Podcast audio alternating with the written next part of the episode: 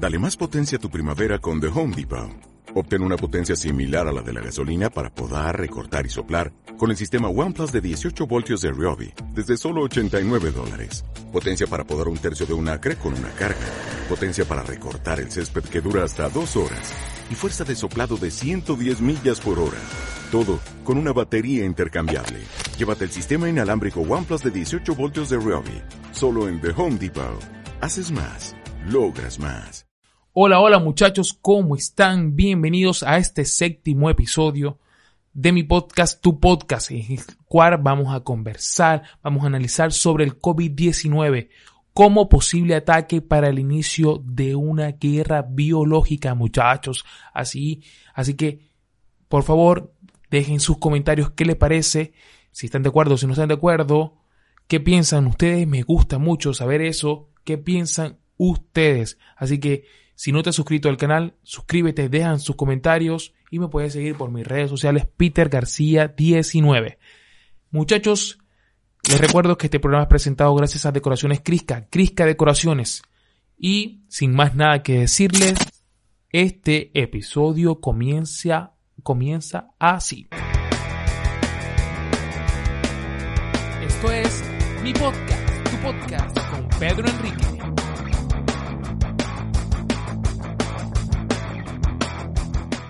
Hola muchachos, ¿cómo están? Bienvenidos a este nuevo episodio en el cual vamos a conversar sobre el COVID-19. Muchachos, para mí, para mí es un ataque, es un ataque para el inicio de una guerra biológica. ¿Y por qué para mí? Les voy a dar, estuve investigando, estuve leyendo un poco y aquí tengo varios puntos que quiero compartirlo con todos ustedes para ver qué piensan, para ver qué piensan, si es o no es. Para mí, en base a lo que yo tengo acá, lo que he leído, para mí es, el inicio de una guerra biológica. Y el ataque lo dio China. El primer golpe lo dio China. Así que, muchachos, analicemos un poco. Analicemos un poco. El coronavirus viajó por todo el mundo desde Wuhan. Pero adivinen qué pasó, muchachos. El coronavirus no llegó a Beijing bueno, si pudo haber llegado, llegó fue pero muy poco. Muy, pero muy poco. Entonces, llegó muy poco. ¿Alguien que me puede, ¿quién me puede explicar eso? No. Después del brote del coronavirus, el mercado de valores chino, muchachos, no colapsó. El mercado de valores chinos, chino no colapsó. Pero los mercados estadounidenses, los europeos, muchachos, sí lo hicieron. Y adivinen qué pasó. ¿Qué hicieron los chinos? Así. Rápidamente fueron y compraron en grande. Compraron rápido. aprovecharon que todo bajó y compraron. Porque ya estaban todos preparados. Entonces, con todos los puntos que yo le voy a dar, todo se regresa y todo el epicentro es China. El gobierno chino. Todo. Ahora, empecemos. En China crearon un virus para el cual ya tenían un antídoto. Y esto lo digo, ¿por qué? Porque allá en donde se originó todo, allá en Wuhan, ya no hay tantos casos como lo hay ahora en, otros países, como Estados Unidos, como en Europa, ya no hay tantos. Entonces, eso pienso, eso pienso, que difundieron a propósito el virus para obtener beneficios económicos. Así, porque eso fue lo que tuvieron, beneficios económicos. Con, construyeron hospitales en 10 días. Hermano, para todo esto, ellos ya tenían que estar preparados con los proyectos organizados, con el pedido de, los equipos que, fue, que iban a utilizar para, para la construcción, la contratación de mano de obra, la red de agua, el alcantarillado, los, los materiales de construcción, los prefabricados, el almacenamiento de todos esos materiales tienen que tener un lugar para almacenar todo eso. almacenamiento en volúmenes, en volúmenes grandes. Pero, ¿qué pasó? Todo sucedió tan rápido, todo sucedió muy rápido, fueron en 10 días. según las autoridades de China, la construcción empezó el 24 de enero y los primeros pacientes llegaron el 3 de febrero.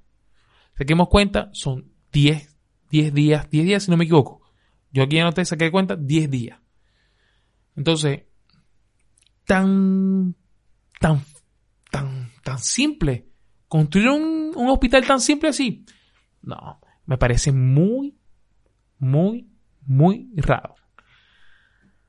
Todo, todo esto causó el caos en el mundo, comenzando con Europa y el resto de los mundos occidentales, castigando así la economía de los países. Ellos, los otros países, que no China, los otros países tuvieron que tener las líneas de producción primarias. Casi, casi que en todo el mundo se tuvo que detener la línea de producción primaria. Muchachos, y en China no, en China no se paró. Entonces, el mundo se paralizó, pero en China, muchachos, en China no se paró. Ahora, tengo por aquí otro punto. Con la caída, con la caída, con la caída de los mercados bursátiles, ellos compraron acciones, bonos y compañías en precio ganga. Ellos, cuando digo ellos, los chinos, el gobierno chino, la gente china. Todo va a envolver todo eso allá, en China. Ellos lo compraron a precio ganga. Así, mientras todos quiebran, ellos se fueron fortaleciendo. Mientras todos estaban quebrando, todos los países estaban quebrando, que, quebrando, ellos se fueron fortaleciendo. Así de simple. Así de simple. Luego de todo, es, de todo eso, obtuvieron el control de la epidemia en su país. Que mira, qué, qué maravilla. Después de que causaron el caos en todo el mundo, ellos lograron controlar la epidemia en su país ellos lograron controlar la epidemia en su país. ¿Qué quiere decir todo esto, muchachos? ¿Qué quiere decir? Que ya todo estaba preparado. Todo estaba preparado y nunca estuvo realmente fuera de control. Ahora, con todo esto, ¿qué lograron hacer ellos? ¿Qué lograron hacer? Fácil, bajar el precio de los productos básicos, incluido el precio del petróleo. ¿Sí? Bajaron el precio del petróleo. Ahora, ellos, cuando digo ellos, vuelvo y repito, ellos los chinos, ellos están volviendo a la producción en masa. Ellos están volviendo a la producción en masa. Mientras el resto del mundo, Estados Unidos, Europa, América, todo, todo está paralizado todo está paralizado. Y pensando, ¿cómo coño vamos a salir de esta pandemia? La gente, los gobiernos están ahorita pensando en cómo coño vamos a salir de la pandemia. Porque es la locura. Es la locura. Tenemos el interno por acá. Sigo por aquí leyendo. También vamos a tener en cuenta, tengamos en cuenta, lo rápido que se activaron los sindicatos chinos para acaparar las compras en los centros comerciales regionales en toda Australia. Estoy hablando de Australia, es un dato que tengo por acá por internet, por toda Australia. Despojando estantes de papel higiénico y alimentos básicos. Todo esto sucedió antes de que la mayoría de nosotros supiéramos lo que estaba, lo que estaba sucediendo incluso antes de que supiéramos qué era el coronavirus. Porque ahora todos somos, me incluyo, expertos en el tema. Todos somos expertos. Yo he, yo he, para el podcast, he investigado, he analizado, he leído demasiado sobre el tema del coronavirus para compartirlo aquí con ustedes. Ahora estoy compartiendo otro punto, otro punto que también es interesante. Otro punto que también es interesante porque se está viendo si verdaderamente fue creado por el hombre o no. No se sabe si es creado por el hombre o no. Porque todo esto apunta a que el gobierno chino tenía preparado todo. Sí, seguimos leyendo por acá. Ahora, cuando el ciclo culmine, después de que acapararon todo en, en, en los en los mercados de Australia, ¿quiénes creen, ¿quiénes creen ustedes que se encargará de abastecernos a todos nosotros? ¿Quiénes creen ustedes que nuevamente nos va a abastecer a nosotros bajo sus precios y sus condiciones? Adivinen quién. Muchachos, los chinos.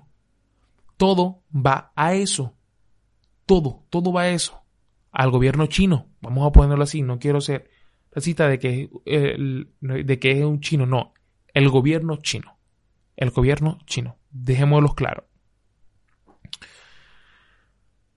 Seguimos aquí leyendo. Hay personas, ya hay personas ya, mejor dicho, hay personas que pensaban que esto era una conspiración gringa. Pensaban que esto era una conspiración gringa, que todo lo que estaba pasando era una, era una conspiración gringa. Muchachos, lamento decirles que Estados Unidos ni se dio cuenta, ni se dio cuenta por dónde le llegó el golpe. Ni se dio cuenta. Llevan cuatro, más de 400 mil víctimas contagiadas allá en Estados Unidos. Más de 400 mil víctimas. Y empresas quebradas y en ruina. Ellos no se prepararon para eso. No, ellos no sabían. Ellos no sabían que ellos no sabían de este ataque. No, no estaban preparados. Ni eso. Eh, déjeme un minuto que voy a beber agua. Así que ellos no sabían, por eso no estaban preparados para eso. No estaban preparados. Ahora, ¿qué va a pasar? ¿Va a haber un contraataque? No lo sé. Esto probablemente sí, porque el gobierno de Estados Unidos no se va a quedar con las manos cruzadas así de simple no lo creo, no creo. Ahora, la nación norteamericana, con todo esto de la pandemia, está destinada a caer económicamente y ser desplazada como potencia mundial por el simple hecho de que todo, todo está paralizado, todos estamos con miedo, todos los países estamos con miedo por el tema de la pandemia, mientras que allá en China ya ellos lograron de cierta forma, controlar. Ellos de cierta forma controlaron lo de la, lo de la epidemia, lo de la pandemia. Ahora, pensemos con todo esto, con todo esto que acabo de decir, pensemos. ¿Cómo es que en Rusia, en Corea del Norte, están casi que totalmente libres del COVID-19? ¿Ustedes saben por qué? O sea, casi porque fueron muy, pero muy pocos. Porque son firmes aliados del gobierno chino. Firmes aliados de China. Los casos más bajos reportados del COVID-19 son en estos dos países. Por otro lado, Corea del Sur, Reino Unido, Italia, España y Asia están duramente afectados. ¿Y cómo es que Wuhan de repente, repentinamente, está libre del virus mortal? ¿O lo controlaron repentinamente en Wuhan? Y siguen comiendo murciélagos, murciélagos los malparidos. Siguen comiendo. ¿Cómo? Ellos van a poder decir, el gobierno chino va a poder decir que sus drásticas medidas iniciales que tomaron fueron muy severas y que Wuhan fue encerrado para contener la propagación por, a otras áreas. Estoy seguro de que lo están diciendo. Pero, pero, si lo encerraron, cómo viajaron y cómo llegó hasta aquí, pensemos. Como también estoy seguro que están utilizando el antídoto del virus que ya estaba disponible antes de que lo liberaron. Lo estaban utilizando. Lo están utilizando para el control de la epidemia, de la pandemia, para el control del COVID-19. ¿Cómo es posible, muchachos? Como digo, solo para pensar estos dos puntos. ¿Cómo es posible que el presidente de China visitó Wuhan cuando este, esta ciudad estaba en el pico del brote? Él visitó Wuhan, Wuhan, sí, Wuhan, y ni siquiera se puso, ni siquiera papi se puso una simple mascarilla. No se la puso. No se, no se puso una mascarilla para visitar las áreas afectadas.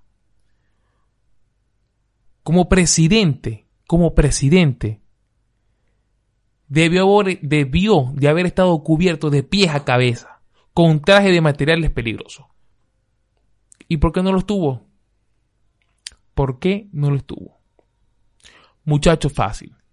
Quizás ya le habían inyectado el antídoto y no había necesidad de preocuparse porque él se fuese a infectar. Muchachos, así, así lo digo. Por eso yo digo y analizo analizando todo esto, analizando todos estos puntos que le acabo de decir, no hay otra, no hay otra cosa que pensar de que todo esto se trate de una guerra biológica. De una guerra biológica. Porque los que se los que se beneficiaron económicamente fue el gobierno chino. Los únicos que se beneficiaron económicamente porque el resto de los países del mundo están paralizados, están pensando en cómo salir de la pandemia, cómo eliminar, cómo controlar la pandemia. Muchachos, sí, da mucho que pensar. Mucho, mucho que pensar. Y hablando de otra cosa, en, en redes sociales, en redes sociales se volvió viral un video de una alcaldesa, creo que en México, en donde sale parecía un sketch, parecía una parecía de película, una superheroína que se llama Susana Distancia. Qué cosa tan ridícula, Dios. Qué cosa tan ridícula. Eso parece son, eso parecen los videos de los chavistas cuando editan allá en Venezuela y salen los, los milicianos, los milancianos, como si estuviesen peleando, como si estuviesen en guerra. Eso parece eso. Susana distancia. Muchachos, sin más nada que decir, sin más nada que decir, yo me despido. Por aquí les habló Pedro Enrique. Pedro Enrique, su más fiel seguidor, su más fiel servidor. Así que muchachos, sin más nada que decirles, dejen sus comentarios, síganme, por favor síganme en las redes sociales Peter García 19, por allá estoy activo y también dejen sus comentarios acá en YouTube. Me, me, gusta que se arme que se arme un espacio para dialogar, para conversar un poco sobre estos temas, sobre estos temas que son importantes, son de pensar, son de analizar, porque no es así de fácil y ya. No lo veo así. Así que muchachos, sin más nada que decirle por acá, Pedro Enrique se despide. Muchas gracias, muchas, pero muchas gracias. Súper contento porque estamos llegando más en Spotify. Estoy súper contento por eso, muchachos. Así que si no puedes verlo por YouTube, les recuerdo que está disponible también por Spotify. Mi podcast, tu podcast de Pedro Enrique. Sin más nada que decirle, me despido, espero que les haya gustado y chao, chao.